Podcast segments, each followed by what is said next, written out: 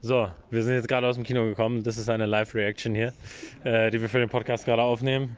Björn, Have you ever ridden a mountain bike? Yes. It's a. Blah, blah, blah. Ich, ich fand diese Fragen, die sie am Anfang immer gestellt haben, so geil. Weil der immer so, do you know what a Freeport is? Yes, it's the thing that the thing and the do the thing.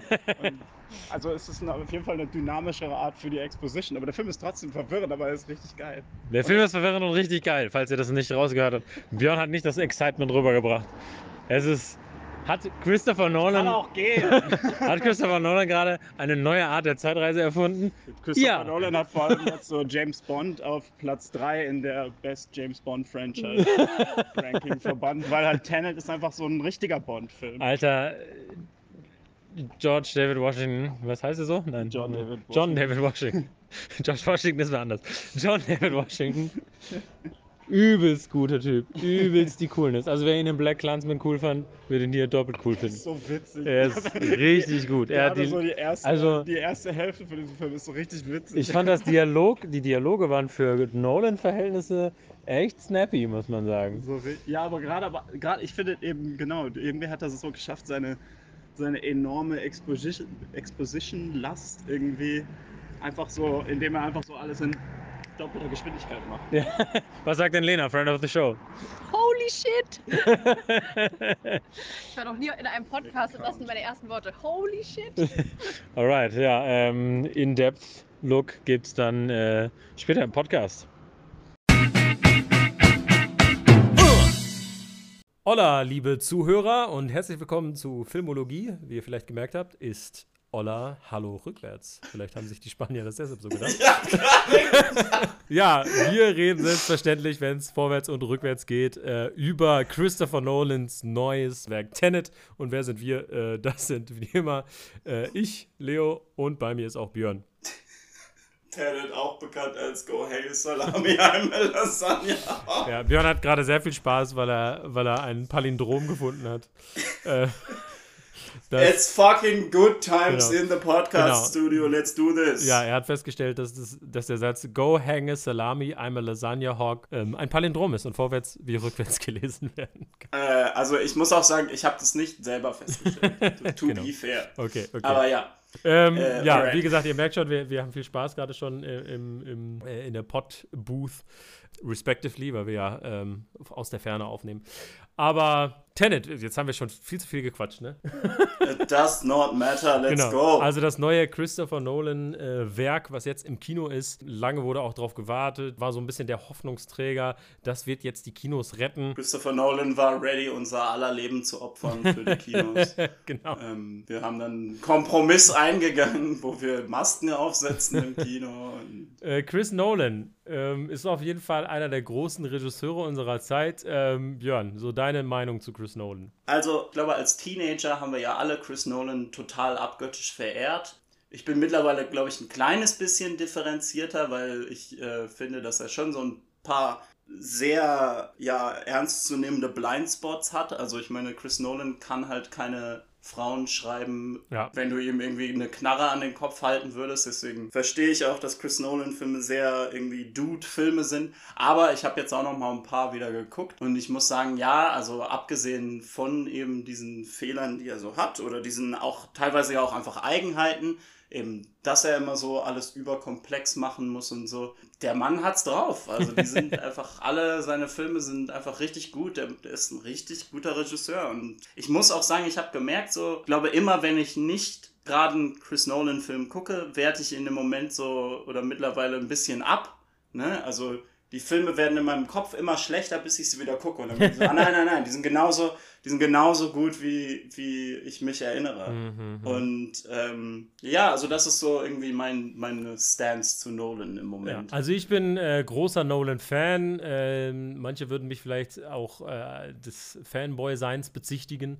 Ähm, weil ich tatsächlich, weil ich tatsächlich in jedem seiner Filme irgendwie für mich was gefunden hat, was ich ultimativ geil fand. Und äh, Chris mhm. Nolan einfach so ein paar Obsessions hat, die ich halt auch einfach teile. Ja. Er steht auf Science Fiction, ich stehe auf Science Fiction, er steht auf irgendwas äh, mit der Zeit rumspielen und so Zeitreise ist auch noch mein Lieblingsgenre im Science Fiction Genre und so. Mhm. Und ich finde das Konzept super interessant und eigentlich habe ich ja null Ahnung von Physik oder so, aber wenn es irgendwie um Zeit geht und, und, und Raumzeitkrümmung und so, dann lese ich mich da auch gerne mal in was rein oder gucke da irgendwelche Sachen zu. Und äh, deswegen, Chris Nolan hat, glaube ich, einfach sehr ähnliche Interessen wie ich und deshalb Und deshalb treffen seine Filme auch ganz häufig einfach meinen Geschmack so, ne? Ähm, aber ich ja. verstehe voll die Kritik, die dahinter steckt. Klar, das, was du sagst, ne? Frauen schreiben, ähm, ist wirklich ein, ein Weak Spot bei ihm. Also ich meine, ich will jetzt nichts vorgreifen, aber er hat für Tenet ja einen ganz relativ cleveren Workaround gefunden. Ähm, ja. Da sage ich, sag ich gleich noch was zu. Aber ähm, ja, er, er hat so seine Nolan-Isms, die teilweise richtig geil sind und teilweise mhm. verstehe ich auch so die Kritik mit so Expositionsdialog äh, sehr viel und so und manchmal so ein bisschen äh, eine emotionale Distanz zu Charakteren zumindest, selbst wenn es jetzt thematisch ja, ein bisschen was anderes ich glaube, ist. Ähm, ich glaube, in keinem Film mehr als in Tenet tatsächlich. Ja, ne? und ähm, es gibt, also ich sag mal so, es gibt wenig Christopher Nolan Filme oder Szenen in Christopher Nolan Filmen, die mich zu Tränen rühren, muss man einfach so sagen. Mhm. Ne? Also mhm. da erinnere ich mhm. mich an die eine Szene in Interstellar von Matthew McConaughey, ja, genau. wo er sich die Videos anguckt. Ähm, ja, das ist auf jeden Fall da der Standout. Genau, ne? aber ansonsten, also ich finde die immer geil und ich bin immer mega mitgerissen und ich liebe diese Filme, weil es einfach so ja. Puzzle sind. Und ich liebe Puzzle und Rätsel. Ich mag, also ich mag einfach Rätsel super gerne, so, ne? Ich liebe diese ja. Exit-Spiele also halt, und so. Also, das ist ja eben das eine, was man eben bei Nolan weiß, eben so, so Puzzlebox ein bisschen komplex. Das, mhm. Du fühlst dich nachher clever, wenn du es verstehst oder während du diskutierst, ob du es verstehst und so. Das andere, was er halt auf jeden Fall ist, der ist so ein bisschen so der King of the Set Piece, ne? Mhm. Also, wenn du alleine schon so diese ganzen Batman-Filme anguckst und was, was der da für Sachen gemacht hat. Und deswegen sind das halt für mich so richtig essentielle Kinofilme. Also, so wahnsinnig Chris Nolan irgendwie auch ist, dafür, dass er irgendwie so sehr darauf bestanden hat, dass sein Film in der Mitte einer globalen Pandemie ins Kino kommt. I kind of get it. So, weil da leben seine Filme so richtig.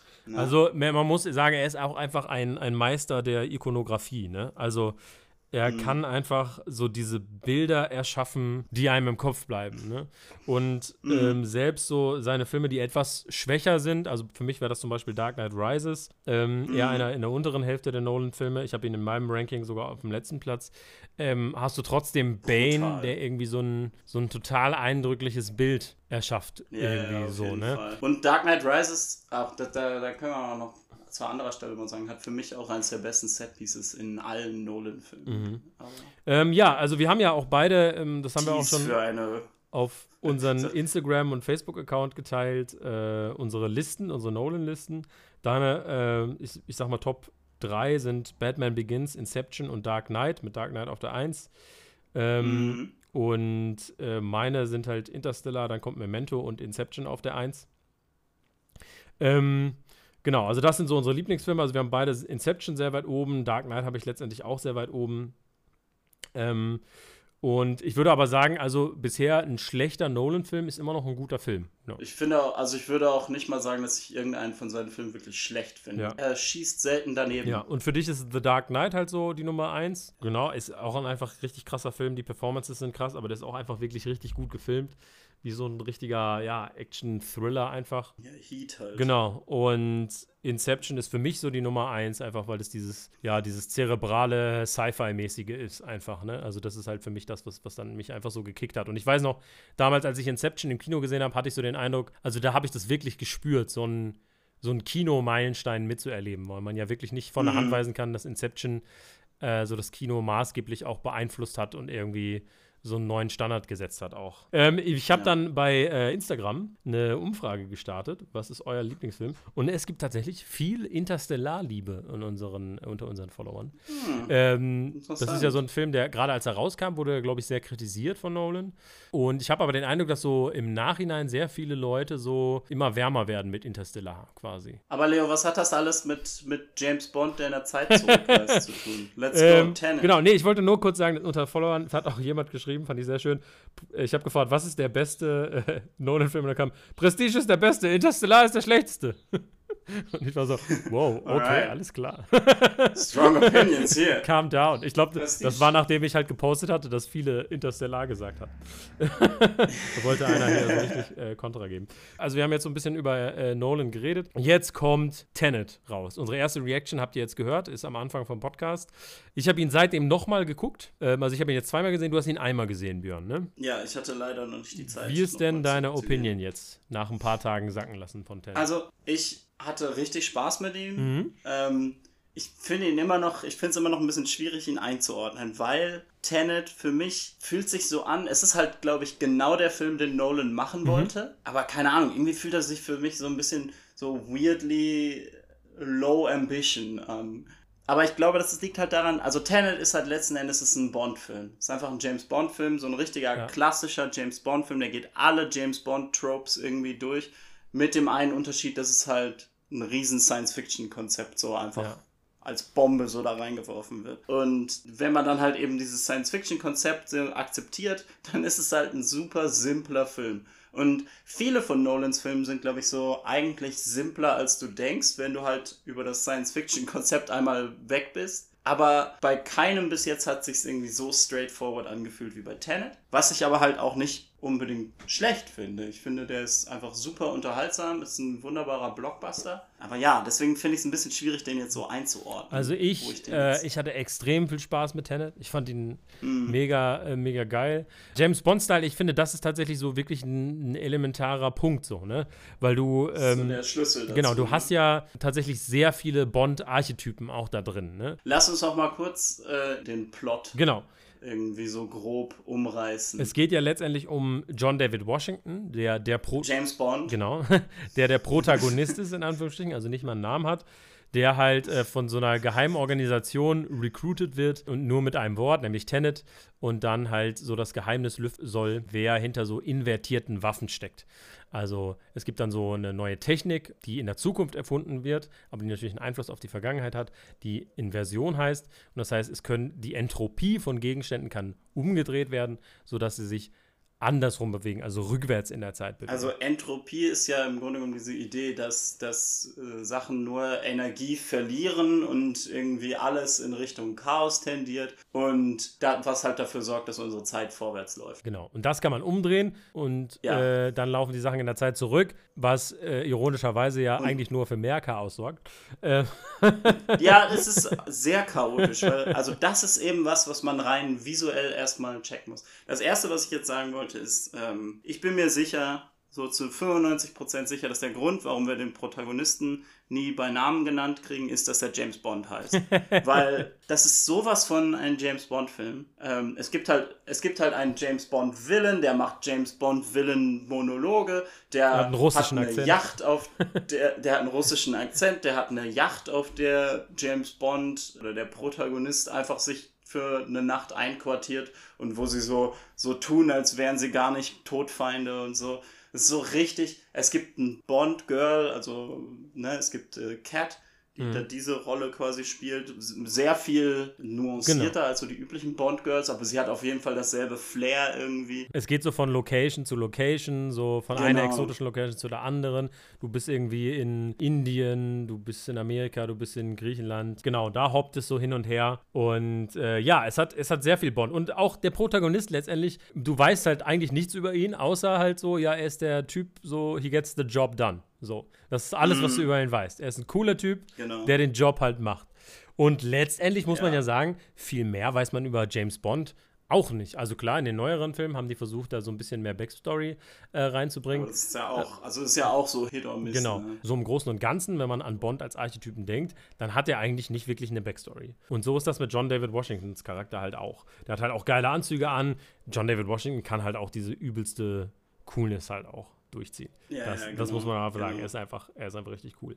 Ähm, genau, und dann äh, wird halt dieses Zeitreisekonzept da reingeschmissen. Und das fand ich mega, mega cool. Also, Ja. ich sehe, was du sagst, Björn. Ne? Du meinst, dass du sagst, er fühlt sich irgendwie weniger ambitioniert an. Ich finde, das ist halt im Sinne von der Thematik so, ne? Weil viele Nolan-Filme haben so ein so eine philosophische Frage oder so ein Kern, der bei dir bleibt. So Ja. Inception zum Beispiel. So, ähm, will ich überhaupt wissen, was Realität ist oder so? Oder wie kann ich wissen, was Mhm. Realität ist und was nicht? Ich Und finde, die Batman-Trilogie ist da auch einfach sehr, sehr gut Genau. drin. Die haben so sehr klar definierte Themen und so. Genau, oder auch, äh, auch Memento, so, ja, inwieweit bescheißen wir Ja. uns selber vielleicht? Prestige, wie viel bin ich bereit aufzugeben für den ultimativen Erfolg und so. Ja, und Tenet halt ist halt how fun is it to blow shit backwards. Genau, das heißt, so auf so einem Ne? philosophischen Level ähm, ist da weniger, würde ich auch sagen. Also alles, was da an Philosophie dahinter steckt, würde ich sagen, ist halt sehr, wird sehr kurz angeschnitten und dann halt im, im Hintergrund Mhm. quasi laufen gelassen. Ne? Was ich aber, also, wo ich immer schade finde, ist, dass die Leute immer sagen so,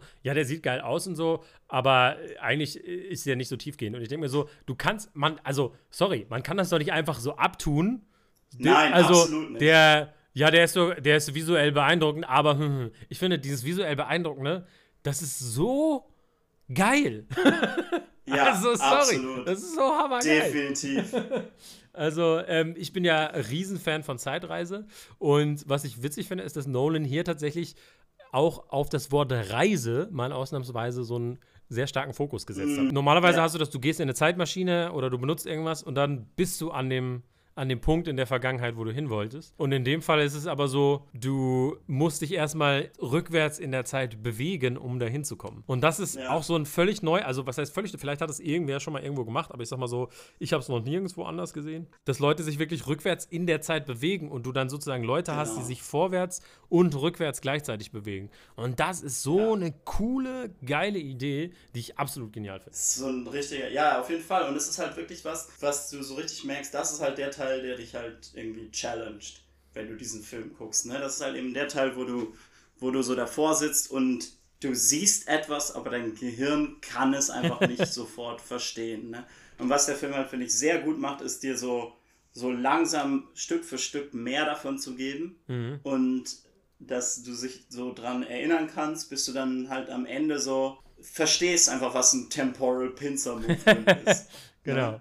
Dann, dann versteht man das eine. Man, ma- man kann zwar vielleicht nicht so jedes Detail sofort ähm, verarbeiten, was man halt on screen sieht. Also gerade das Ende finde ich ist sehr überwältigend, Mhm. äh, rein auf einem visuellen Level, aber so von der Logik her finde ich, versteht man den echt ganz gut. Genau. Also, und äh, also ich glaube, es, ist, es hilft natürlich schon, wenn man so ein bisschen im Thema Zeitreise und so äh, geschult ist und vielleicht auch sich schon ein bisschen damit beschäftigt hat oder den einen oder anderen Film gesehen hat.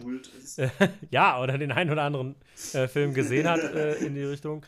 Und äh, klar, es ist wie bei jeder Zeitreisesache. Also ich sag mal so, ich habe bisher kaum einen Zeitreisefilm gesehen, wo wenn du denkst und denkst und denkst, wo du nicht irgendwann an einen Punkt kommst, wo du sagst, okay, das passt aber nicht. So, ne? Mhm. Und das heißt, also ich für mich persönlich, ich weiß nicht, wie es anderen Leuten geht, wenn ich in einen Zeitreisefilm gehe, dann gehe ich davon aus, dass irgendwo eine Schlaufe ist, die nicht ganz passt. Gehe ich einfach von aus. Weil, weil Ja. Zeitreise so ein kompliziertes Konzept ist, dass man natürlich irgendwann einfach auch mit dem menschlichen Geist an seine Grenzen kommt und dann auch, wenn man sich sowas ausdenkt, irgendwann an seine Grenzen stößt. dass es ja letzten Endes auch so ziemlich unmöglich ist. Ja, und es, es gibt ja verschiedene Konzepte von Zeitreisen. Ne? Es gibt ja so ein bisschen so dieses, okay, wenn ich in die Zeit zurückreise, dann kann ich einfach was ändern und dann ändert das auch automatisch die Zukunft. Und dann gibt es dieses, ich reise in der Zeit zurück und dann entsteht dadurch ein Paralleluniversum. Und dann Ja. gibt es diese Zeitschlaufe, ich gehe in der Zeit zurück, aber mache alles so, wie mein Zeitreise selbst das vorher schon mal gemacht ja, hat. genau. Man kann nichts ändern. Also so wie bei Harry Potter zum Beispiel. Harry Potter ist so ein, so ein, genau, so ein Closed Loop, weißt du, in Harry Potter 3. Harry Potter weiß, dass er den Patronus machen kann, weil er hat es schon mal gemacht. Und er macht alles letztendlich genau so, wie er es beim ersten Mal, als er es aus der anderen Perspektive durchlebt hat, schon mal gemacht hat. Ne? Ja. Das heißt, es ist immer gleich. Das heißt, dadurch hast du auch wenig Paradoxon. Also das ist, sag ich mal, so die, die logisch konsistenteste Art von Zeitreise, in dem alles nochmal so passiert, wie es beim ersten Mal schon passiert ist. ja, genau. Und ich habe so das Gefühl, das ist ungefähr, wo Tenet spielt. Genau, und ich finde, Ne? ich finde ganz spannend, dass äh, Tenet ja tatsächlich auch mit diesen Ideen spielt, weil Mhm. äh, du hast ja sozusagen Neil, also Robert Pattinsons Charakter, der sozusagen immer sagt, what's happened, happened. Also du hast sozusagen Ja. die verschiedenen Charaktere, die unterschiedliche Ansichten von der Zeitreise haben. Und er sagt, what's happened, happened. Wenn das so passiert ist, dann wird es wieder so passieren. Mhm. Und dann hast du aber diese ominösen Leute aus der Zukunft, die ja nie gezeigt werden, die ja offensichtlich denken, dass es dieses äh, Zurück in die Zukunft-Konzept ist, dass wenn du in der Vergangenheit was änderst, dass es dann deine Zukunft verbessert. Ne? Ja. Und das heißt sozusagen, selbst die Charaktere im Film sind sich nicht ganz sicher, wie Zeitreise jetzt wirklich funktioniert. Ja. Das finde ich irgendwie ganz spannend. Aber letztendlich ist die Idee, dass es ein Closed Loop ist.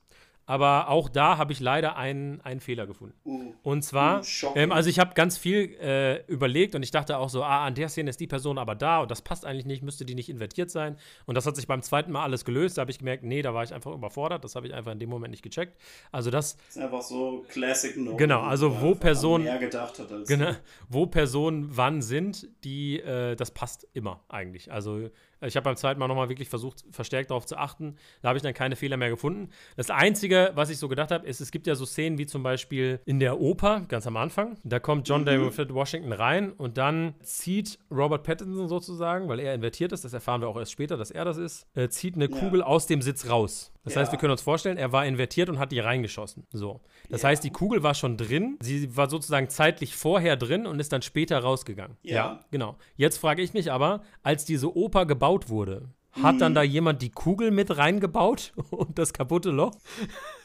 Das ist halt weird, ne? Aber Oder genau das gleiche das mit dem, mit Ding. dem Autospiegel. war der Autospiegel dann schon kaputt, als er eingebaut wurde? Also, das ist halt das Mhm. Einzige, was halt so ein bisschen nicht ganz passt. So, würde ich sagen. naja, das ist halt der Teil, wo, wo du halt, glaube ich, halt damit. Okay. Also das ist halt, für mich war das dann, ich habe darüber auch nachgedacht und für mich war das dann so ein, nee, also es ist halt eben nicht so, dass das damit gebaut wurde, sondern das ist, das passiert schon zu dem Zeitpunkt eben diesem, also du hast diesen, dieses, dieses Stück Beton in der Oper oder was auch immer und da wird eine Kugel reingeschossen. Ja, Und die wird schon zu dem Zeitpunkt da reingeschossen, wo sie eben passiert, aber dann halt. Also es, es wird ja so gesagt, diese Kugel reist jetzt in der Zeit rückwärts. Ne? Das heißt also, die ist auch nicht in dem Moment, wo sie irgendwie in die, wo sie da reingeschossen wird, ist sie auch nicht sofort eben in der Vergangenheit. äh, okay. Also es gibt, es gibt okay. es gibt quasi, also es gibt ja auch in dem, es gibt ja auch in dem Film diesen Moment, ich glaube bei dem Spiegel sieht man das. Es gibt diesen Moment, wo John David Washington bemerkt, dass der Spiegel cracked ist. Mhm. Und dann habe ich nachher so gedacht, ich glaube, das ist halt der Moment, wo dieser, wo dieser, wo dieser Crack, wo dieser, wo dieser Riss im Spiegel quasi in seiner Zeit ankommt. Weißt du? Okay. weil der halt zurückreist. Also es gibt quasi dann so einen Moment, also dieses Auto hat dann einen nicht gecrackten Spiegel, einen nicht gerissenen Spiegel und dann irgendwann kommt eben in der Zukunft passiert das, dass eben das Auto von einem invertierten Auto irgendwie gerammt wird und der Spiegel kaputt geht. Mhm. Und weil das dann eben von einem invertierten Auto beeinflusst wurde, geht das halt in der Zeit dann zurück. So. Ja. Und dieser, dieser Schaden am Auto reist in der Zeit zurück. Und irgendwann kommt es halt an dem Punkt an, wo wir halt sehen, so, ah, okay, also das Okay, Auto ist aber okay, danach das ist es Auto doch ist heil. okay. Also es ist doch danach heile. Also wenn man jetzt linear denkt. Moment. Es ist ja, wenn man jetzt linear denkt, der Spiegel ist ja kaputt, kaputt, kaputt, kaputt, dann kommt das invertierte Auto, fährt dagegen Ja. und ab da ist er heile. Ja, ja, ja, aber Also- halt, nein, in, zu dem Zeitpunkt wird der Spiegel halt kaputt gemacht. Aber halt rückwärts. Ja, ja. Weißt Aber du? das ist, also das dann ja heißt, in Zukunft ja, heile. Ja, in der Zukunft ist er heile. ja. Ja, das heißt aber, er muss in der Natürlich. Vergangenheit die ganze Zeit kaputt sein. Nein, nein, er muss nicht. Die, also klar, das, End, das Endresultat ist, dass er die ganze Zeit kaputt ist. Ja. Aber Aber wurde er dann kaputt die- eingebaut? ich weiß nicht, vielleicht geht er in dem Moment kaputt, wo er eingebaut wird. Ich weiß nicht, wie weit der dann zurückreist. Weil, also es kann natürlich auch sein, aber das Ding ist halt, Tatsache ist, also ich glaube, es würde halt keiner bemerken, Ja. weil, ähm, weil es ist ja schon passiert und es gibt da ja keine, keine, also es gibt ja keinen Weg, das zu verändern. Naja, also ihr, ihr merkt schon, es, es, ist, ähm, es wird komplizierter, je, je tiefer man geht. It's wild shit. Aber im Großen Fall. und Ganzen, ähm, wie gesagt, finde ich, äh, passt es schon alles sehr gut zusammen. Aber ich finde halt wirklich dieses Vorwärts und Rückwärts gleichzeitig, das ist so eine coole Idee. Und wie du halt auch schon gesagt hast, man kriegt immer mehr Puzzleteile, sodass sich das immer mehr zusammenfügt. Und bei einem Puzzle ist es ja auch so, wenn du am Anfang anfängst, ist es schwieriger und je mehr Puzzleteile du hast, desto einfacher geht's. Mhm. Ähm, und genauso habe ich den Eindruck beim Film. Und ich habe so den Eindruck, gerade die zweite Hälfte erklärt so ganz viel aus der ersten Hälfte. Also die zweite Hälfte ist so ein bisschen der Ja. Schlüssel für die erste Hälfte. Ja, weil der Film ja auch irgendwann sich umdreht. Genau. Und sich wieder zurückgeht. Und zum Anfang. Genau, und tatsächlich die Schauplätze auch genauso rückwärts äh, abfrühstückt. Mhm. Ne? Also du hast den, ähm, den Car Chase, So. dann bist, gehst du wieder zum, zum Flughafen und dann gehst du wieder ähm, zu der Zeit auf der Yacht, was ja sozusagen gleichzeitig, zeitlich gleichzeitig ist wie, diese, wie der Operüberfall, der äh, am selben Tag passiert. Das heißt, theoretisch Mhm. ist das auch ein Palindrom, der Film. Also vorwärts und rückwärts bist du auch zeitlich an denselben Stellen. Ja, okay, aber wenn wir jetzt wieder doch zu ein bisschen mehr so verständlicher Diskussion Ja. zurück wollen. ähm, ich fand so zwei Sachen, die ich halt noch irgendwie besprechen wollen würde, ist Mhm. halt einmal eben so die Charaktere abseits von James Ja, Bond ja. slash John David Washington. Die fand ich ganz fand ich ganz interessant irgendwie so. Mhm. Es gibt halt einmal Neil, der halt so der Chris Nolan Stand-in ist. Chris Nolan ist ja auch dafür bekannt, dass äh, in vielen von seinen Filmen Charaktere mehr oder weniger er selbst sind. Und Die sehen dann auch ähm, immer so ein bisschen so aus mit so Frisur die und sind dann auch so gestylt wie Chris Nolan, genau. Und das ist halt, also, also die, ich glaube, die, der höchste Punkt davon ist auf jeden Fall halt äh, Cobb in Inception. Ja. Aber Neil in Tenet ist auf jeden Fall auch sehr ganz oben ja, ja, mit dabei. Sehr, äh, äh, Christopher Nolan sehr ähnlich, ja. Sehr Christopher Nolan gestylt und hat auch so sehr ähnliche irgendwie. Art zu reden, so, so eine Energie. irgendwie. Ähn, ja, er hat so ein sehr ähnliches Feeling. Also es gibt dann diesen Moment, wo sie diesen Heist im Flughafen planen und er ist so, äh, wir crashen halt ein Flugzeug rein. That part is a bit dramatic. Ja, ja. Also ja, ja, So ja, I can Nolan see Chris Nolan in the pitch meeting. So, das auf jeden Fall genau so passiert.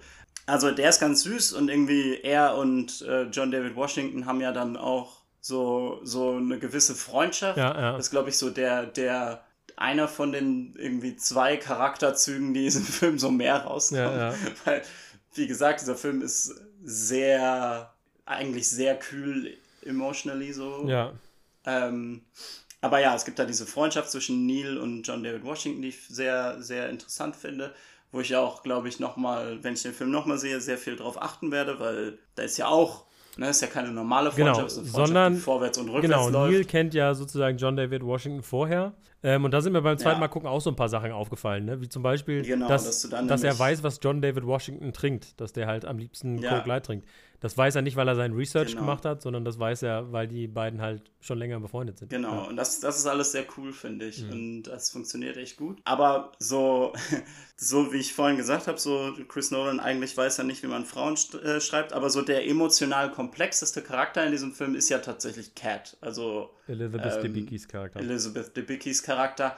Und äh, sie mochte ich echt gerne. Sie ist halt so eine Mutter, die halt von, von dem Bösen ähm, quasi erpresst wird und nicht von ihm weg kann. Und es ist alles sehr, sehr dramatisch.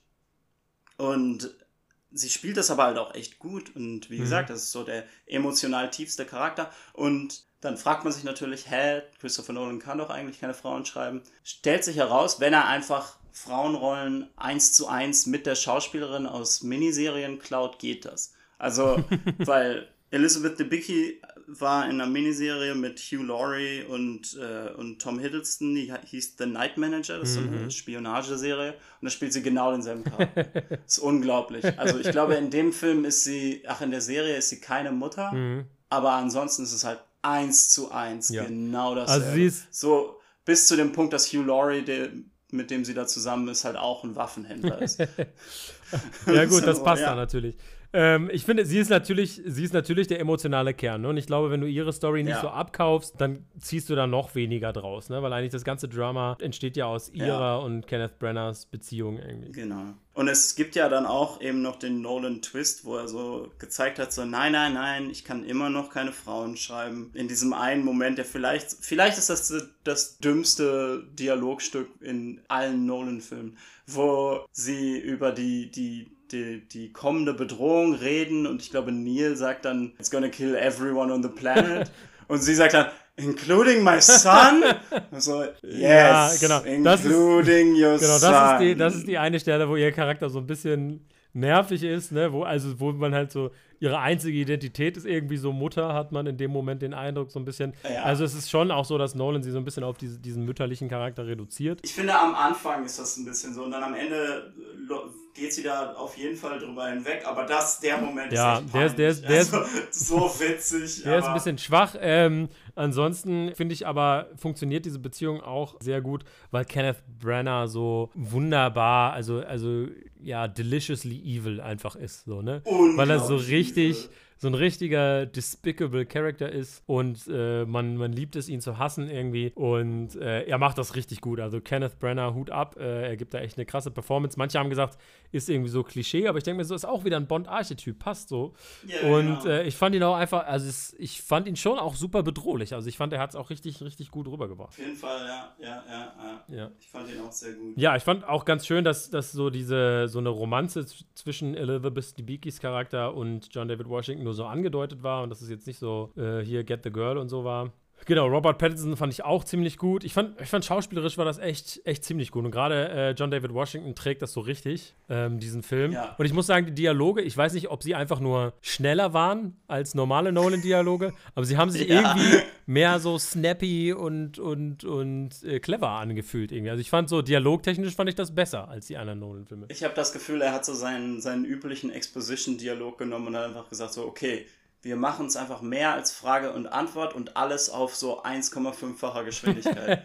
Weil es fand, ich fand es gerade in der ersten Hälfte fand ich so witzig und halt wirklich, also nicht irgendwie in so einer Art so, ah, das ist so dumm, sondern wirklich so, ich fand es einfach unglaublich unterhaltsam, äh, dem dabei zuzuhören, wie sie sich gegenseitig Fragen stellen, so, weißt du, was das ist? Und dann wissen die das immer schon, weil das halt auch, also das, es ist so strategisch irgendwie, glaube ich, weil halt es gibt so oft Momente, wo jemand halt den Protagonisten fragt, weißt du, was ein Freeport ist? Weißt du, was ein so und so ist? Weißt du, was ein so und so ist? Weißt du, was ein so und so ist? Und er verschwendet einfach keine Zeit darauf, den Protagonisten irgendwie so, nein, was ist das sagen zu lassen, sondern der, der sagt so, ja, weiß ich und haut dann schon die erste Hälfte von der Erklärung raus und dann kommt der, der Charakter, der die Frage gestellt hat, mit der zweiten Hälfte rein und bumm, fertig. Ja, ja. Jetzt können wir einen Heist planen. ne? Und das ist einfach so richtig, also auch diese ganze, es gibt ja diese, diese zwei Sequenzen dann, wo sie halt Sachen klauen müssen. Und das sind dann halt so Classic Heists. Mhm. Aber die Planung ist halt so auf Steroiden. Die gehen so ab. Also ne? der ganze Das Film ist schön. einfach, hat ein richtig krasses Pacing. Also der ist Schlag auf Schlag auf Schlag. Der, der Ja. ist ein richtiger Ride. Also der geht los und bam, bam, bam, bam, bam, eins nach dem anderen. Und ich fand das geil. Ja, auf jeden Fall. Und ich glaube, es ist halt, vielleicht ist auch Teil davon einfach, dass du eben die ganze Zeit aufmerksam bist, weil du halt weißt, so, okay, wenn ich jetzt nicht aufpasse, dann verpasse ich was. Dann kann ich am Ende, dann blicke ich am Ende gar nicht mehr, was passiert. Und das finde ich ist halt auch so ein Ding so, dass deswegen funktionieren die so gut im Kino, weil du halt im Kino sowieso aller, also so viele Ablenkungen minimierst und so. Und du dann einfach so richtig dich drauf konzentrieren kannst. Er ist halt Und- sehr laut auch, der Film. ich fand das ganz interessant. Also ich hatte jetzt nicht das Gefühl, dass. Also ich habe ja auch gehört, dass viele Leute in, äh, im Kino dann merkwürdige Soundmixes haben oder Mhm. so. Aber bei uns war das ja. Bei uns war das, also ich war danach ja nochmal im Kino und also es ist schon Mhm. so, dass Nolan das so macht, dass er die Dialoge etwas leise macht und Mhm. äh, dann die Hintergrundgeräusche etwas lauter. Und ich fand es, als wir in dem Mhm. Kino, wo wir waren, äh, fand ich es okay. Und man hat ja auch noch die Untertitel gehabt, die dann So, tatsächlich sogar ein bisschen helfen, wenn man mal was nicht so richtig Ja. versteht. Aber in dem Kino, wo ich dann war, hatten sie das dann halt Ja. so laut gedreht, dass die Dialoge sehr, sehr deutlich verständlich sind. Wodurch aber und das Laute halt, halt- noch lauter war. Und ich, also ich bin eigentlich einer, der die Anlage auch immer auf 12 dreht, so, ne, wenn, äh, wenn er Filme guckt. Aber ich fand das schon krass. Mhm. also ich habe schon gedacht, holy shit, so, das ist echt laut. Ja. Ich meine, der hat ja auch eigentlich einen richtig coolen Soundtrack, der irgendwie sehr treibend Ja, ist ja. und sehr sich teilweise so quasi aufdringt. Mhm. Also gar nicht melodisch, aber, ne? aber total, der, der hat so ein Herz, der pumpt so richtig dich nach vorne. Das ist ja auch noch was, worüber ich danach viel nachgedacht habe. Ne? Das ist ja generell, wir von Melodien in Soundtracks ja im Moment sehr weit entfernt sind. Ich Mhm. glaube so, ich glaube, der einzige Composer, der das wirklich macht, ist irgendwie Michael Giacchino. Mhm. Den ich auch großartig finde. aber auch. Und ich auch auf jeden Fall. und Hans Zimmer irgendwie nur sehr selten. Mhm. Und wenn, dann macht er das irgendwie in so einer Art, die richtig raussticht. Ne? Mhm. So, wenn du diese E-Cello-Melodie von dem äh, Wonder Woman-Theme mhm. oder so mhm. denkst. Aber sonst sind wir ja in einer sehr irgendwie ja, eben nur atmosphärischen Ära des, mhm. des äh, Filmsoundtracks, was ich halt oft ein bisschen schade finde, aber in Nolan-Filmen merkst du halt mhm. wirklich, dass es einfach funktioniert. Also der Komponist ja. hier war ja äh, ausnahmsweise mal nicht Hans Zimmer, sondern Ludwig Göransson, ja. der. Ähm, Black Panther, Black Panther gemacht, gemacht, hat. hat genau. Ähm, The, The, Mandalorian. Also The Mandalorian finde ich sehr geil, der Soundtrack auch noch. Ne? Ja, ja. Und der, finde ich, kann das auch ganz gut irgendwie so dazwischen hin und her zu wechseln. Mhm. Dazwischen so Melodien und, und Ambiente. Und in dem hier ist auf jeden Fall sehr Ambiente. Mhm. Black Panther ist ja auch sehr irgendwie von Rhythmen getrieben mhm. und ähm, aber ich finde in Tenet so, funktioniert aber, das nochmal besser quasi dieser Stil ja ähm, also Tenet, der, der Soundtrack funktioniert super. Sorry, einmal noch äh, zu Kenneth Brenner ist mir gerade noch eingefallen. Ähm, dass ja. viele gesagt haben, dass sie seine Motivation irgendwie so komisch fanden, habe ich in der Kritik gehört. Wo ich so mhm. gedacht habe, so, ich fand die äh, Motivation voll verständlich irgendwie. Weil er ist halt wirklich so dieser klassische, klassische Narzisst. Einfach. Und so ein, so, ein, so ein klassischer Narzisst, der ist ja, denkt ja immer ich, ich, ich, ich, ich. Und alles um ihn rum, so die ganze Erlebniswelt von einem Narzissten, das ist ja alles nur sozusagen es sind ja einfach alles nur so Extensions von ihm selbst. Die sind alle nur für ihn da, sozusagen. Und dass so ein mhm. Narzisst dann sagt, wenn ich sterbe, will ich die ganze Welt mitreißen, weil wenn die Welt mhm. nicht mehr, wenn ich nicht mehr existiere, will ich, dass die Welt nicht existiert. Auch so ein bisschen so ein Major Case of FOMO irgendwie, ne? aber, aber ähm, das fand ich irgendwie viel nachvollziehbarer als jetzt so ein, weiß nicht, Standard-Villain, der halt sagt so, ja, ich will die Weltherrschaft oder ich mach's für das Geld oder so. Also fand ich irgendwie ich ein interessanterer auch, also, Twist tatsächlich. Was bei ihm halt so gut funktioniert, ist auch, dass das halt so im dass sein Makrokosmos sich in seinem Mikrokosmos spiegelt, ne? Deswegen passt diese, ja. diese abusive Relationship mit Cat halt irgendwie. Ja, ja so perfekt da rein. Und das macht ihn halt so ein, für mich so einen effektiven mhm. Villain irgendwie. Das, das funktioniert für mich sehr Aber gut. Ja, wir müssen auch über einfach die Choreografie und die Special Effects reden. Ja, genau, das ist jetzt eben das Ding, ne? Also. Der Moment, also es gibt ja diesen großen Heist dann, wo sie im Flughafen ein Flugzeug crashen mhm. und dann kommt so ein Moment, wo John David Washington dann so Hand-to-Hand -hand sich mit einem Typen prügelt. Und du checkst es erst gar nicht so richtig, finde ja. ich. Aber der Typ ist halt inverted. Das ist das erste Mal in einem Film, dass du jemanden siehst, der halt, wo eine Person umgedreht ist. Ja. Ne, vorher siehst du nur so, okay, hier ist eine Kugel umgedreht und wenn du deine Hand drüber hältst und äh, quasi so tust, als würdest, hättest du sie fallen gelassen, dann springt sie wieder in deine Hand. Und dann kommt dieser Moment und auf einmal greift dann dieser Typ an und dann es ist alles so ein bisschen weird und es ist halt noch so eine Inverted Gun im Spiel, ist eine, eine Waffe im Spiel, die halt irgendwie inverted ist. Aber dann irgendwann kommt der Moment, wo du checkst, so, Moment, der bewegt sich komisch. Ja, ja, ja. Und dann merkst du, warte, geht für ihn. Und dann checkst du so, nein, Moment, der geht rückwärts.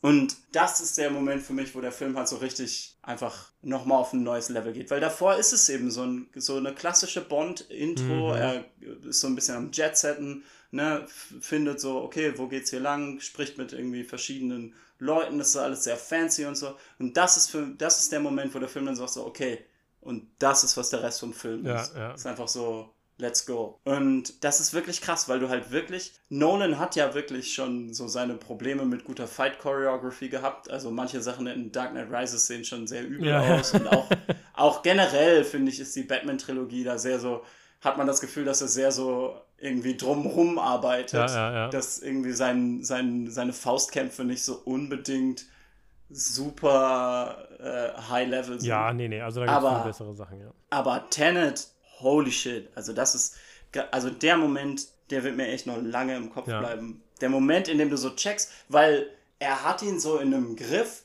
und auf einmal hüpft er so rückwärts über ihn drüber und geht an der Wand wieder runter und du bist so, was ist gerade passiert? Und du bist so, oh holy shit, der Typ geht rückwärts. Ja, ja. Und weißt du, woran ich dann gedacht habe? In Herr der Ringe, ja. ne? Teil 2. Da gibt es ja diesen Moment, die, die, die Rohirrim evakuieren nach äh, Helms Klamm mhm. und, ähm, und Legolas erspäht dann die Orks auf Wargen, mhm, mhm, wie sie kommen, um sie anzugreifen. Mhm. Dann gibt es diesen Moment, wo dann die, die Rohirrim reiten dann los, um sich um gegen die Waage zu kämpfen. Und Legolas steht dann auf so einer Anhöhe, war halt so am Spähen und dann kommt halt äh, das Pferd mit Gimli angeritten und Legolas springt so richtig cool unter dem Hals vom Pferd Ah, ja, herum, und macht dann noch so eine ganze ja. Reihe. Ne? Und wie die das gemacht haben, ist eben, das rückwärts zu, aufzunehmen. Mhm, mhm. Und dann, und in dem Film sieht es einfach super cool aus, weil er so, oh, er hat so diese Elven Grace und so, Mhm. also diese Eleganz und so. Aber das hat mich dann so richtig dran erinnert, weil es eben genau der Trick ist. Ne? Mhm. Genau der Trick, den sie da benutzt haben. Die haben es einfach rückwärts aufgenommen und, aber ich kann beim besten Willen nicht mehr erklären, wie sie diese Szene gedreht Ich musste auf jeden Fall auch nochmal so ein, so ein äh, Dings äh, gucken, also ein Ich bin äh, super Behind the gespannt auf so Behind the Scenes. Weil halt- Also das Einzige, was ich halt denken kann, ist halt wirklich, dass sie, dass sie halt immer versuchen müssen, dass einer sich so wenig wie möglich bewegt Mhm. und dass dann eben, also dass jetzt zum Beispiel der Typ so, der Stuntman an der Wand eben hochläuft und es einen Flip macht und das nehmen sie vorwärts auf und John David Washington versucht dann in der Zeit sich so wenig wie möglich Ja. Irgendwie zu bewegen, dass man nicht sieht, dass er dann in dem Moment auch rückwärts Ja, geht ja, ja, ja, so hätte ich das auch Ne? gedacht irgendwie. wäre so meine Idee. Aber an manchen Stellen denke ich so, ich weiß nicht, wie du das machen würdest. Ne? Die, die, wenn er so die Autos ineinander Ja, crasht ja, und so. es ist einfach super und da genial. denke Ja. ich so, weil Nolan ja, wir wissen ja, Nolan ist so einer, der halt immer so viel wie möglich ohne CGI Er machen hat will. ja sogar gesagt in Interviews, es sei weniger CGI als in der Standard-Romcom in Tenet. Das ist wild. ich, das ist ja nochmal ein, also ist nochmal ein ganz anderes Thema, das müssen wir gar, gar nicht so auf. Dieses, dieses, dieses ähm, wenig CGI heißt guter Film, ist auch nicht wirklich richtig. Ja. Also wenn man das, wenn man das Chris McQuarrie, dem Regisseur von den neuen äh, Mission Impossible Filmen, sagt, dann lacht er einen Ja, aus. ja. So, von wegen, oh, in den Mission Impossible Filmen ist so wenig CGI, deswegen sind die gut. Und dann ist Chris McQuarrie so, funny. Und, aber Christopher Nolan lehnt sich da ja voll Ja, ein. man muss halt auch sagen, Ja. warum ist in der Romcom viel CGI? Ja, weil ganz häufig einfach irgendwo im Hintergrund irgendeine Stadt einfach ersetzt wird oder so, ne? Ja, also das ne, ist dann das auch ist eigentlich das relativ Ding. wurscht. Genau. CGI aber, ja aber, auch. aber der Punkt ist halt irgendwie, es gibt ja dann auch diesen Moment, wo sie das Gebäude zweimal in die Luft jagen. Einmal rückwärts, einmal Ja, ja, vorwärts. ja. Und ich so, aber wie? Aber wie soll das denn gehen? Weil du so, du siehst das ganze Ding. Du siehst so dieses Gebäude, wo die obere Hälfte in Trümmern ist.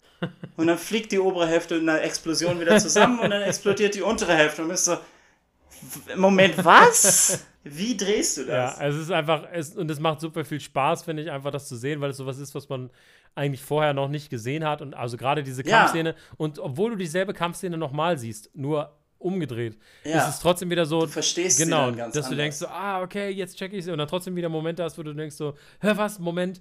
Und ähm, das macht einfach unfassbar viel Spaß. Ich habe irgendwann auch gesagt, Tenet ist schon so ein bisschen wie ein Puzzle zu lösen, während man Achterbahn fährt. Aber ähm, und, das, das klingt vielleicht nicht, als würde das vielen Leuten Spaß machen, aber mir macht das, mir würde sowas, glaube ich, Spaß machen. Auf jeden Fall. es ist halt irgendwie, es gibt dir so eine gewisse Art von Adrenalin, weil dein Gehirn die ganze Zeit so ist, I don't get it, I don't get it, I don't get it, I don't Ah, I get, get it, it, I don't get I it. don't get it, I get it. Ja, genau. genau. Es Ja. macht einfach tierisch Spaß. Und deshalb, also ich finde, ähm, ich finde tatsächlich, der Film ist so ein richtiger Ride, ne? Der nimmt einen mit. Das ist einfach so ein Science-Fiction-Action-Film, der einen, der einen halt so ein bisschen so Brain Games mit einem spielt, ne? Und der Cast ist super geil, wie gesagt, äh, haben wir ja schon gesagt. Robert Pattinson tatsächlich, muss ich sagen, ich frage mich, ob das, der hat so ein bisschen so eine Leonardo DiCaprio-Karriere, ne? Wo er erstmal so der Teenage Heartthrob ist, Mhm. dann so ein bisschen ähm, sich mit anderen Sachen beschäftigt hat und dann irgendwann wieder so ganz groß im Mainstream angekommen ist. Wobei ich sagen würde, dass Robert Pattinson noch mehr so, so Indie-mäßig eingetaucht ist als, als Leonardo DiCaprio jeden damals. Fall. Aber ich finde es so ein bisschen spannend, weil sie so ein bisschen ähnliche, Mhm. ähnliche Dynamik Also ich kann das haben. ja auch, äh, also ich kann, ich kann ja auch jetzt mal teasen, dass äh, wir wurden ja gechallenged von einem, von guten Freunden von mir, äh, dass wir uns äh, die Twilight-Reihe angucken sollen. Und ich, I can't wait. Ja, das werden wir Ich, äh, definitiv mal machen. Ähm, möchte mir das auf jeden Fall nochmal geben, wo Robert Pattinson begonnen er ist auch hat. einfach gut, muss man, also The Lighthouse war ja auch schon hammergut. In diesem Film ist er so jeden Fall. unfassbar charismatisch. Er hat irgendwie dieses Smirk, was ihn so instant sympathisch macht, finde ich. Ähm, Ja. dieses, dieses suffisante Lächeln. Ähm, ja, Er ist so ein bisschen so, er ist auch so ein bisschen, glaube ich, so ein bisschen so ein Real-Life Han Solo. ja, ja. Weil ähm, ich glaube, nach dem zweiten Twilight-Film hat er in den ganzen Promotion-Interviews und so, hat er immer schon so über Twilight hergezogen. Und das alleine macht es halt schon witzig. Aber ich habe auch ja letzt, letztens so ein Interview mit ihm gelesen, wo du einfach so denkst, boah, dieser Typ ist so durch. Der hat so sein Leben nicht zusammen, wo er irgendwie versucht, Pasta in der Mikrowelle zu kochen und dabei seine Mikrowelle in die Luft jagt, während er ein Interview mit diesem Typen Es macht. gibt, es gibt ja auch eine, eine Story von Robert so. Pattinson, wo er in einem Interview erzählt hat, er hat mal gesehen, wie ein Clown vor ihm gestorben ist. Und irgendwie, irgendwie ein paar Interviews später hat er erzählt, dass er das in dem Moment sich nur ausgedacht hat, weil er Angst hatte, dass er nichts Interessantes zu erzählen hat. Und sich dann einfach diese Geschichte ausgedacht hat. Ah ja, Robert Pattinson ist auf jeden Fall ein richtiger King. Okay. Definitiv. Ähm, ja, also ich freue mich schon auch auf seinen Batman-Film. Da werden wir an späterer Stelle ja vielleicht auch nochmal äh, drüber reden.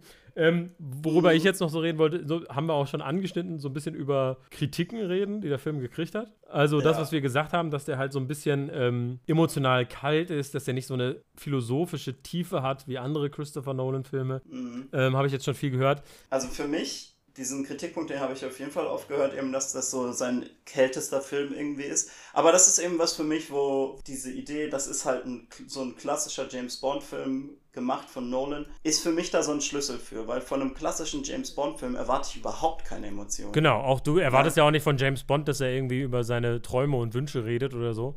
Sondern Genau. du erwartest, dass er cool aussieht und äh, Bösewichte tötet. Ich glaube, am, die, die emotionalsten Momente in James Bond-Filmen sind halt, wenn er irgendwie Sex mit den Bond-Girls hat. Und die kann, auf die kann ich eigentlich ganz gut verzichten, wenn wir dafür halt so ein, dann diese äh, bessere, sag ich mal, oder interessanteres Bond-Girl kriegen durch Elizabeth Debicki. Ne? Genau. Und äh, ich muss auch wirklich sagen, ne, also ich habe manchmal den Eindruck, so wenn ich die Kritiken gelesen habe, dass Christopher Nolan so der umgekehrte Tarantino ist. Mhm. Weil bei Tarantino habe ich den Eindruck, der kann quasi machen, was er will. Ja. Und die Leute sagen, ist genial, weil es ist, weil es ist Tarantino, weißt du? Ja. Und also ich liebe Once Upon a Time in Hollywood zum Beispiel. Ich finde ihn richtig gut. Ne? Ja. Du fandest ihn auch grandios. Aber es ist halt wirklich ein Film, der sich wirklich Zeit nimmt, der wirklich so ein paar Konventionen bricht, so, wo ich den Eindruck habe, wenn jemand anders den gemacht hätte und nicht Tarantino, ja, dann ja, hätten absolut. Leute den Film härter bewertet, auf jeden Fall. Also Tarantino hat sich auf jeden Fall so, ist halt seine, seine ganzen Self-Indulgences und so, Leute kritisieren ihn dafür, glaube ich, gar nicht mehr. Genau. Während ich bei Nolan den Eindruck habe, ist es genau umgekehrt. Dass nur weil Nolan draufsteht, die Leute immer ein Bedürfnis haben, weiß ich einfach vielleicht auch, weil Nolan so in Public Opinion immer so als der super clevere Filmemacher gehypt wird, dass die Leute dann irgendwie so das Bedürfnis haben, cleverer zu sein als er. Ja. Oder irgendwie, aber ich habe den Eindruck, dass gerade wenn Christopher Nolan einen Film macht, dass da wirklich so viel genitpickt wird. Ne? Also alleine, wenn ich schon Videos oder Headlines sehe, warum Tenet kein Meisterwerk ist. Ja, Oder ja. nicht das ist- neue Meisterwerk von Christopher. Was ist denn das für ein Maßstab, an dem man da so einen Regisseur bemisst? Ja, ja, genau. So, sorry, jeder deiner Filme muss jetzt ein Meisterwerk sein. So, nein. Ich meine- so? Ich glaube, ein Stück weit ist es eben, äh, wird es halt, glaube ich, dadurch provoziert, was er halt für Filme macht. Aber ja, auf jeden Fall. Ich finde es auch teilweise absurd. Also, ich glaube, das ist halt, weil man eben bei Nolan eben nicht so, ja, ich weiß nicht, vielleicht nicht so starke Verbindungen zu den Filmen aufbaut. Wie gesagt, ich habe es ja vorhin gesagt, so, selber für mich ist es so, wenn ich gerade nicht einen Nolan-Film gucke, dann werden die dann, dann merke ich auch immer, dass sich da immer mehr Distanz zwischen mir und den Filmen aufbaut, weißt du? Ich, vielleicht, vielleicht ist das halt, weil, weil er oft so ein bisschen kälter ist als andere Filme, weil halt zum Beispiel bei Tarantino denke ich halt so, was ich von Once Upon a Time in Hollywood noch weiß, ist halt auf jeden Fall, wie cool ich es fand, einfach mit diesen Leuten abzuhängen, ne? Klar. Ne, genau, und, und dass du eben nur dich ja, mit ja. diesen Charakteren verbunden fühlst. Und das tust du halt bei Mhm. Nolan-Filmen irgendwie nur bedingt, sehr selten, ne? Und das ist dann, wenn, dann ist das oft. Mhm. Ja, halt diese Interstellar-Szene Genau. halt. Also in Interstellar ist, glaube ich, noch am meisten Emotionen. Aber das ist eben das drin, Ding. Wenn ne? du mir Interstellar sagst, dann ist das eben das, woran ich denke. Also das und das Video, Mhm. wo einer diese Docking-Szene mit seinem Ventilator nachspielt. Ja. Ich liebe das Video. Ja, aber trotzdem finde ich das, ich finde es irgendwie, also ich finde es hart, weil dann alle Ich sagen so, ja, auch, ich habe ja. nicht so viel Tiefe in den Charakteren gesehen. Ich denke mir so, wo, wo ist die Tiefe in deinem Bond, in deinem Indiana Ja. Jones? Ja, der erste Indiana Jones-Film, da äh, ist der Plot so, dass Indiana Jones, wenn er nicht da gewesen wäre, wären die Bösen genauso an äh, die Büchse der Pandora gekommen, hätten sie genauso aufgemacht, Mhm. wären genauso gestorben. Es macht quasi keinen Unterschied, ob er da ist oder nicht. Er hat nicht groß Backstory, außer dass er eventuell Sex mit einer Minderjährigen hat, Ja. wenn man sich mal den Dialog zwischen ihm und Marion genau anguckt. Indiana Jones ist tricky. So. Aber da denke ich mir halt so, ja, also keine Ahnung, ich, ich verstehe nicht, also ich finde, dass der Nolan immer Ja. extra hart gejudged wird irgendwie und die Leute wirklich versuchen, so jede, jeden kleinsten Logikfehler zu kommen. Ganz ehrlich, wenn das ein neuer Indie-Regisseur gewesen Ja. wäre und Tenet rausgebracht hätte, die, die Leute hätten gesagt, was für ein krasser Wenn ein was für ein Indie-Regisseur Talent rausgebracht hat, dann wäre ich auch so, what? Wo hat der das Budget her? Aber, ähm, aber ja, nein, ich weiß, was du meinst. Ich finde auch das ein bisschen tricky bei ihm. Aber ja. Äh, Mhm. Du hast mir noch Fantheorien versprochen. Genau. Jetzt bin ich gespannt, jetzt, weil, Jetzt, jetzt wie gesagt, ich finde ja, dass er so ein bisschen für einen Nolan-Film fast so shallow ist, fast so ein bisschen seicht, fast so ein bisschen ambitionslos. Ich würde, also ich finde halt, dass nichts in diesem Film so richtig zu nachhaltiger Spekulation anregt, weil alles aufgelöst ist irgendwie. Ne? Also, genau, also er, er löst sich, er ist halt, es ist halt ein Puzzle, was am Ende gelöst Ja. ist. Ich finde immer, wenig ambitioniert finde ich immer schwierig, weil ich finde das halt so von den Choreografien Genau, und von der ja, Action her ja, finde ich ja. das super ich ambitioniert. weiß, was du meinst, aber, aber ich glaube, du Ja. kannst auch verstehen, was ich damit meine, oder? Ja, ja, halt so, so, so Also- tiefergehend das, das darüber Ja, nachdenken genau. und so. Das hat man nicht so, genau. Ähm, ja, dementsprechend sind auch die Fantheorien. Also, die Begründungen sind teilweise so scheiße. ich ich fange vielleicht mal, ähm, okay. Also, es gibt die Theorie, dass, ähm, dass Neil, also Robert Pattinsons Mhm. Charakter, eigentlich der Sohn von Dom Cobb aus Inception ist. Ach, was? Ich dachte jetzt, ich dachte, du sagst mir jetzt, es ist der Sohn von Cat, weil das habe ich, glaube ich, auch irgendwo gelesen oder so. Ähm, genau, zu der Theorie kommen wir noch am Ende. Ah, ja, okay. das, die wollte ich mir zum Ende aufsparen, weil das sozusagen die, die, äh, die bekannteste ist Hä? äh, und die am besten begründetste. Aber, aber das jetzt mit so Inception zu verbinden, ist ja wohl das Dümmste auf der Welt. Ja, weil, pass auf, sie haben ähnliche Frisuren. Ah, okay. Ähm, das ist ein, eine Hä? andere. Aber das ist ja, also ich meine, nur weil Cobb und Neil beide Christopher Nolan sind. Genau. Ähm, da, dazu kommt, dass ähm, Cobb ja sozusagen so ein Heist-Typ ist. Ja, Und alright. Neil ja extrem gut da drin Definitiv ein ist, Heists heiß zu planen. Ja, das ist true. Ja, und, und äh, äh, Neil ist extrem gut da drin, Heists zu planen. Ja. Das hat er bestimmt von seinem Vater gelernt. Na gut, aber ich meine, sein Vater hat ihn ja seit er ein Kind war nicht mehr gesehen, weil er ja nur in einem Traum seine Kinder wieder gesehen hat. Das weißt du nicht, Björn. Hot Take. Ähm, aber genau, das fand ich auch schon so, habe ich gesagt so, ja, aber auch das kann man wieder zurückführen auf, sie sind halt beide dieser Christopher Nolan-Charakter, der sozusagen das Spektakel plant. Ja, vor allem, das, also vor allem ignoriert das einfach diese Idee, dass so in dieser Welt einfach die Technologie für Dream Heists ex, äh, also existiert. Ja, So, ja. hä, Das was ist- geht da Das ist völlig dumm. Aber mein, meine Lieblingsbegründung, die, auch angeführt wurde, ich habe so ein, so ein Video gesehen, so Ja. über Sachen, die du über Tenet nicht weißt, und dann wurden halt auch so Fantheorien gemacht. Und dann war es immer so, I know, it's maybe a stretch. Und das wurde so bei jeder, jeder zweiten oder dritten Begründung gesagt.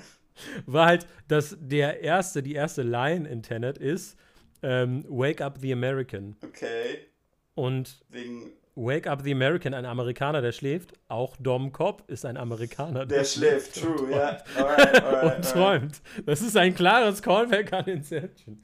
Ist es, nicht, ist es nicht sogar Wake Up the Americans, weil es ein ganzes Team ist?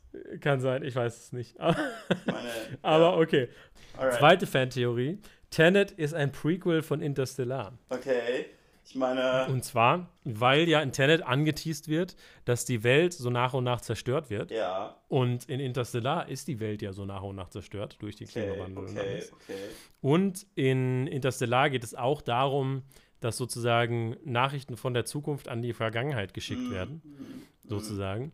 Und wer weiß, ob nicht vielleicht dieser Scientist, der die Inversion erfindet, ob das nicht vielleicht ein Kind von Murph ist oder so. Ignoriert jetzt natürlich die Tatsache, dass am Ende von Interstellar die Menschheit es geschafft hat, sich von der Erde loszulösen und in so einer äh, Cooper-Sphere, nee, wie heißt die, Dyson-Sphere, nee, also diese, diese, ne, das Ja, ist, diese Space Station, die rund ist, ähm, Mhm, die man so in Asteroiden reinbaut, ist super interessant, lest es euch mal durch, voll cool. Ja, äh, dass die damit von der Erde wegfliegen und eigentlich alles okay ist. Ähm, ja.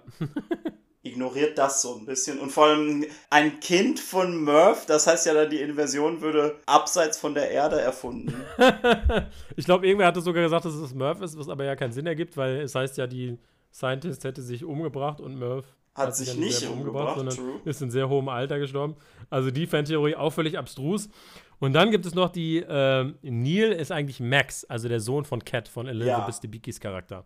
Diese Fantheorie. Die ist halt. Und das ist die, die ich noch am besten begründet und von allen vielleicht noch am, am ehesten möglich. Aber das Ding ist halt, also Also. funktioniert für mich überhaupt nicht, weil da überhaupt keine emotionale Throughline irgendwie ist, weil halt Neil sich doch an manchen Stellen sogar irgendwie aktiv dagegen ausspricht, dann seiner Mutter das Leben zu retten. Oder so. Ja, also ähm, manche sagen halt, dass, ja, eigentlich ist es ja mehr so der Charakter von Aaron Taylor Ah, Johnson, True, true. äh, der sich dagegen ausspricht. Dann gibt es halt diese Stelle, wo Neil halt fragt, äh, ganz am Anfang, would you take a child hostage or a woman? Mhm. Und das, das vielleicht, dass er da vielleicht einfach abklopfen will, ob John David Washington ihn selber und seine Mutter in Gefahr bringen würde. aber das das ein Hint darauf ja, sein soll. Das ist aber auch weird, weil er das weiß. Also er Ähm, kennt ihn ja. Ja, dann ist eine Idee noch die blonden Haare, dass Robert Pattinson sich die Haare extra blond gefärbt hat und dass das ja vermutlich einfach nur ist, damit er dem kleinen blonden Kind ähnlich sieht. Wo ich mir so gedacht habe, man sieht Max so selten, man hätte halt auch einfach einen mit Robert Pattinsons Haaren casten Ja. können.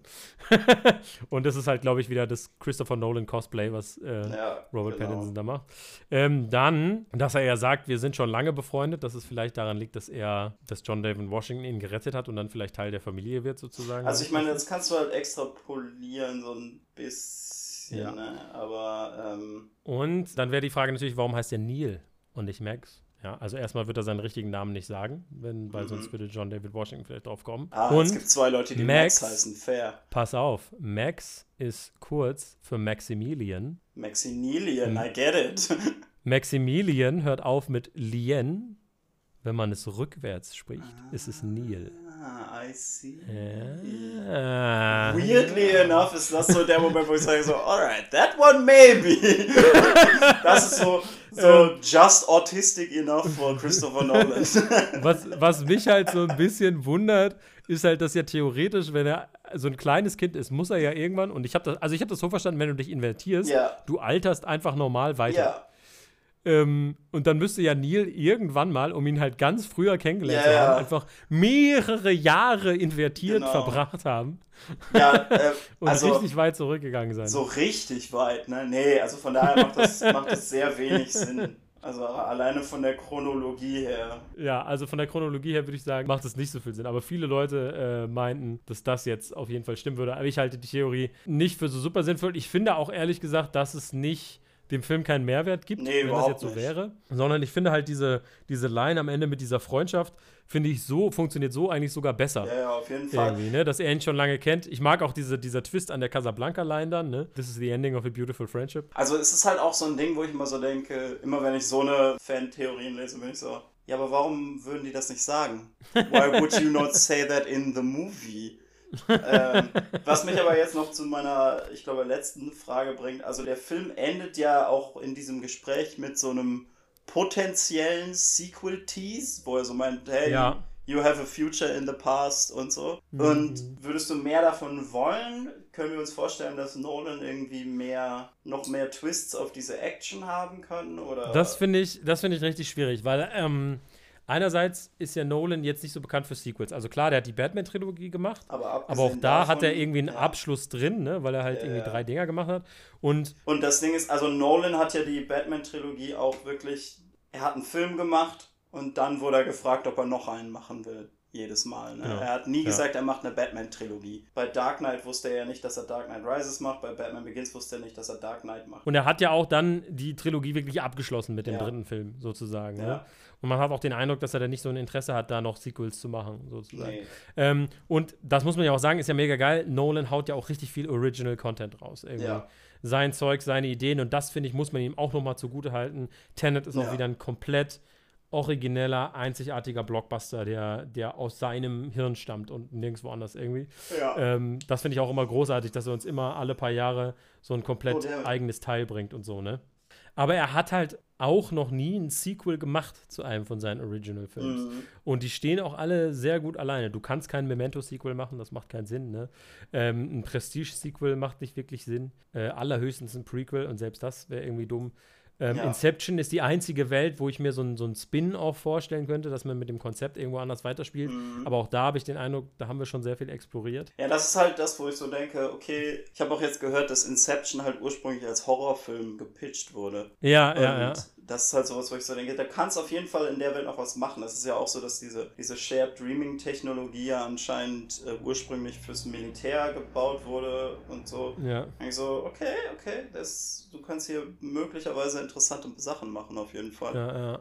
Aber Und ähm, genau, und Tenet ist wieder so ein Film, wo ich mir denke, so, ich habe den Eindruck, er hat das Konzept schon sehr ausgereizt, sag ich mal. Mhm. Also was man damit machen kann. Andererseits muss ich sagen, und da würde ich jetzt schon wieder sagen, vielleicht sind seine Charaktere doch nicht so scheiße, dass ich jetzt gerade so mit dem Ende im Blick sehr viel Bock auf mehr Abenteuer von, von Neil und dem Protagonisten hätte. ja, das schon, ne? Weil ich deren Dynamik irgendwie mag. Diese, diese. äh, Ja, ja. Ich glaube halt so. Oder, sorry, das muss ich einmal sagen, diese Dynamik zwischen den beiden.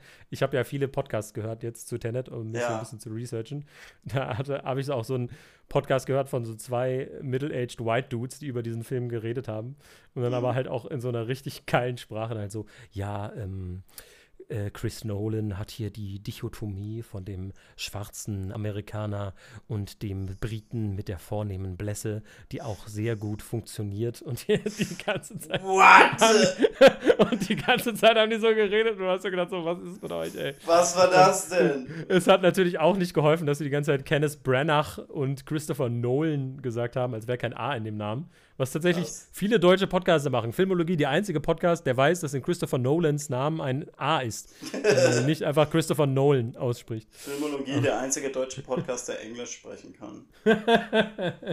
Also, Genau. Nee, ähm, ja, aber ich, also wie gesagt, ich hätte gerne schon so neue Abenteuer von den beiden, weil ich gerade die beiden super spannend finde und deren Dynamik irgendwie total mag, weil ich mag einfach Ja. die Chemie zwischen Robert Pattinson und John David Washington. Ich finde, John David Washington ist unfassbar cool. Also er hat so den Ja. Sass, also gerade die Szene mit Michael Caine und so, Ja. die mag ich total gerne. Die so Box that up for me ist so Genau. eine gute Line. Ja, und so sie funktioniert halt auch. fancy Ja, Kellner. Sie, funkt, sie funktioniert halt auch, weil er das sagt, so, ne? Ja, also, wie absolut. er das delivert. Und er sieht in seinen Anzügen einfach Hammer aus. Ja. Und Robert Pattinson dann mit diesem Schal. Und aber auch diese Heißszene, wie sie so miteinander halt, wie sie die Luft anhalten und dann miteinander kommunizieren quasi. Ja. Und auch dieses, das fand ich auch irgendwie schön so, die Türen gehen zu, weißt du, und er kriegt die andere Tür nicht auf. So, ne, wo da gerade das, das, ähm, die Luft gerade rausgesaugt wird Ja, oder ja, quasi genau. weg wird, ja. Und dann einfach diese Reaktion von Robert Pattinson, einfach zu versuchen, zu der Tür zu laufen, die gerade noch zugeht. Das fand ich war so eine, Mhm. so eine menschliche Reaktion. So, ach scheiße, vielleicht komme ich hinten noch raus. So und die beiden zusammen haben mir total gefallen, irgendwie, Ja, wie die zusammengearbeitet haben. Deswegen hätte ich gerne mehr von den beiden. Irgendwie. Für mich ist es so, ich hab, frag mich halt auch so im Sinne von so der, der Action-Choreografie und so, so haben wir schon alles gesehen, was dieses Konzept hat. Aber was für mich irgendwie, was mich so unglaublich irgendwie mental kitzelt, ist so, also, wie geht das jetzt für den Protagonisten weiter? Mhm. Im Grunde genommen muss er ja jetzt einfach richtig viel in, der, in die Vergangenheit reisen. Mhm. Weil er Ja, ja, der Boss von Tenet ist. Genau, ja. Ne? Und das würde ich einfach mega gerne sehen, weil ich mir das einfach so schwer vorstellen kann, wie das jetzt Mhm. genau funktioniert.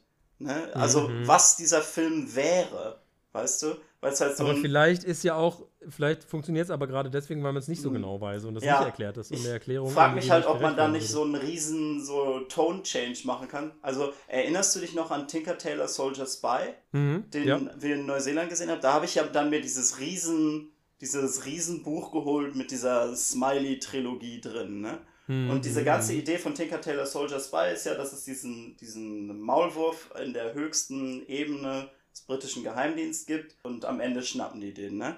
Und die Fortsetzung davon fand ich immer super interessant, weil die es so richtig zurückdreht und halt so ist so, okay, unser ganzer Geheimdienst ist einfach zerstört, weil dieser Maulwurf uns total unglaubwürdig gemacht hat und so weiter und so fort.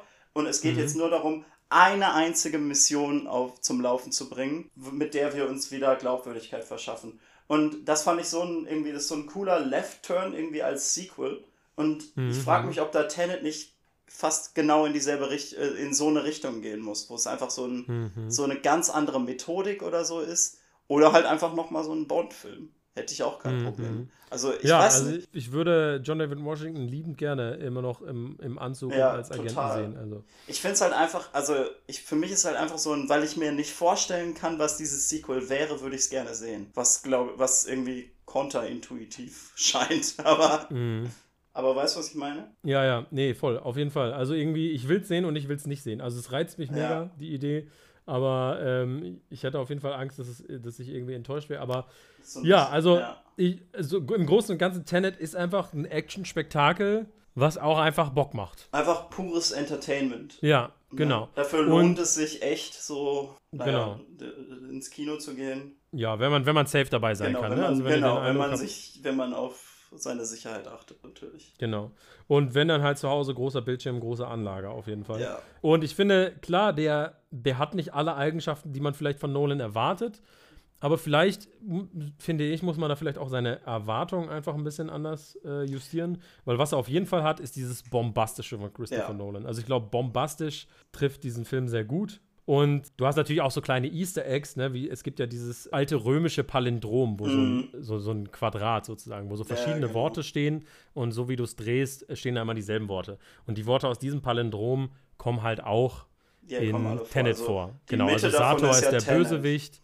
Genau, die Mitte davon ist Tenet, Sator ist der Bösewicht, das Invertierte davon ist Ratos, diese, diese Firma ähm, Rotas. von dem, genau, Ja. Rotas, was habe ich gesagt? Äh, Rathos. Ratos, achso, hoppla.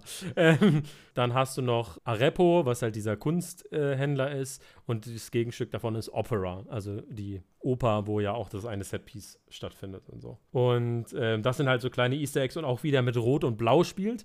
Man hat ja das am Ende mit diesen Teams. Das eine Team ist in Rot, das andere Team äh, hat so blaue Schlaufen, damit man das ein bisschen auseinanderhalten kann, äh, wer invertiert ist und wer nicht. Und es gibt halt eine Szene, wo zwei Räume auch unterschiedlich beleuchtet sind ähm, in Rot und in Blau, nämlich in dieser Interrogation-Szene, die auch so das erste Mal ist, dass man so mit diesem, eine Rückwärtsperson redet mit einer Vorwärtsperson konfrontiert ist, was auch eine super effektive Ja, Szene ja, ist, finde ja. ich irgendwie, die richtig, richtig geil ist, wo man auch so echt seinen, sich am Kopf kratzen muss irgendwie danach. Weil es ja wirklich so ist, ne? Du springst von der Perspektive von einem, die vorwärts geht, zu einer Perspektive von einem, der rückwärts geht. Und dann siehst du ja sozusagen das, was du vorher gesehen hast, aber umgekehrt. Also es ist wirklich, man muss wirklich schon aufpassen, irgendwie bei dem Film. Ja, Ja, aber ich finde, er macht Bock. Ich finde einfach, er macht Bock, der Film. Also, definitiv. Ähm, wo würdest du ihn einordnen, so in deinem Nolan-Ranking? Ja, wie gesagt, das finde ich halt schwierig, weil ich noch nicht so ganz mit seinen Ambitionen für diesen Film so mich verab ganz verarbeitet. Ich habe auch gerade, lass mich noch mal eben kurz hier in unserem Chat zurückscrollen zu der Liste, die ich dir gegeben habe. Ich, äh, also auf der, auf der Wie sehr ist jemand Christopher Nolan Liste ist er auf jeden Fall relativ hoch. Ne? Mhm. Also mhm. das war ja, wir haben ja erst unsere, unsere Nolan-Filme gerankt und dann halt Nolan-Filme gerankt nach, nach wie sehr ist ein Charakter Christopher Nolan in dem Film. ähm, Genau. aber ja, ich, hm, ich glaube, ah, ich würde ihn so ungefähr um The Prestige einordnen. Mhm. Also, du herum. hast also das ähm, irgendwie Platz Prestige auf 5 5, oder 6 Interstellar bei auf mir. 6. Mhm. Ich weiß nicht, ob, also ich weiß nicht, ob ich ihn vielleicht ein bisschen besser als Prestige. Ja, also ich, ähm, ich würde ihn auch so äh, genau um den Dreh einordnen. Also auch wenn meine Top 5 ein bisschen anders sind, würde ich ihn auch so zwischen 5 und 6 packen. Also meine 5 ist Prestige, meine 6 ist Dunkirk. Ich finde ihn auf jeden Fall besser. Ich mag ihn lieber als Dunkirk irgendwie, auch wenn ich Dunkirk sehr gerne mochte. Ich mag ihn tatsächlich auch lieber als den ersten Batman-Film. Äh, Batman als Begins Batman ist so Begins. gut. Genau, ja, ja, ich weiß. Aber ähm, genau, also, also ich würde ihn auch so in der Mitte, in der Mitte einordnen, sehr so, von, von Chris Nolans Film. Und ich Mhm. finde es ganz spannend, dass wir ihn beide in der Mitte einordnen, obwohl unsere beiden Hälften sich unterscheiden. Äh, ich glaube, nur Prestige haben wir an derselben Stelle. Bestimmt, bestimmt Ähm. bedeutet das was. Genau, ist ein Palindrom. Nee, Moment. Äh, Man kann nicht alles ist ein unsere Palindrom. Rankings vorwärts und rückwärts lesen. nee, lieber nicht. Ja. Tatsächlich hat auch jemand The Dark Knight Rises auf die 1 gepackt bei unserer Instagram-Umfrage. Also ich habe den ja jetzt letztens nochmal geguckt und der hat auf jeden Fall auch so seine, seine schönen Eigenschaften. Ja, aber es ist doch nicht der beste Christopher Nolan-Film. Nee, das würde ich jetzt auch nicht sagen. also, naja. Genau, ja, so viel äh, zu Tenet. Ich weiß, ich habe irgendwie den Eindruck, man hätte noch über viel mehr reden können müssen. Ich weiß nicht, dieser Film. Ist auf, ja, jeden Fall, ist auf jeden Fall mal wieder so einer, wo wir uns nicht kurz fassen konnten. genau, auf jeden Fall. Ich gucke noch mal kurz in meine Notizen, ob ich noch irgendwas vergessen habe. Ja, achso, Special Effects Oscar kriegt er hoffentlich. Ich Also, meine, es, oder? also, ah, Sonic, Sonic. Also gerade, also ich meine, dieses Jahr ist auch sehr wenig Konkurrenz, aber ich denke mir so, auch in jedem anderen Jahr Ja, müsste der eigentlich gewinnen. Und ich habe mich gefreut. Himesh Patel zu sehen, äh, der in Yesterday mitgespielt hat und so eine kleine Nebenrolle Alright, hat ja, in, stimmt. in Tenet.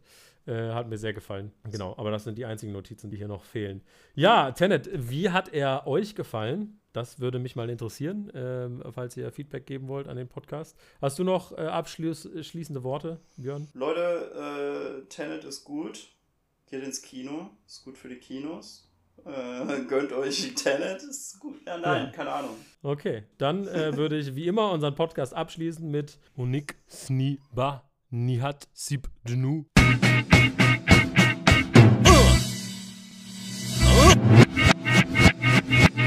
Und bis dahin hab ihn's genug.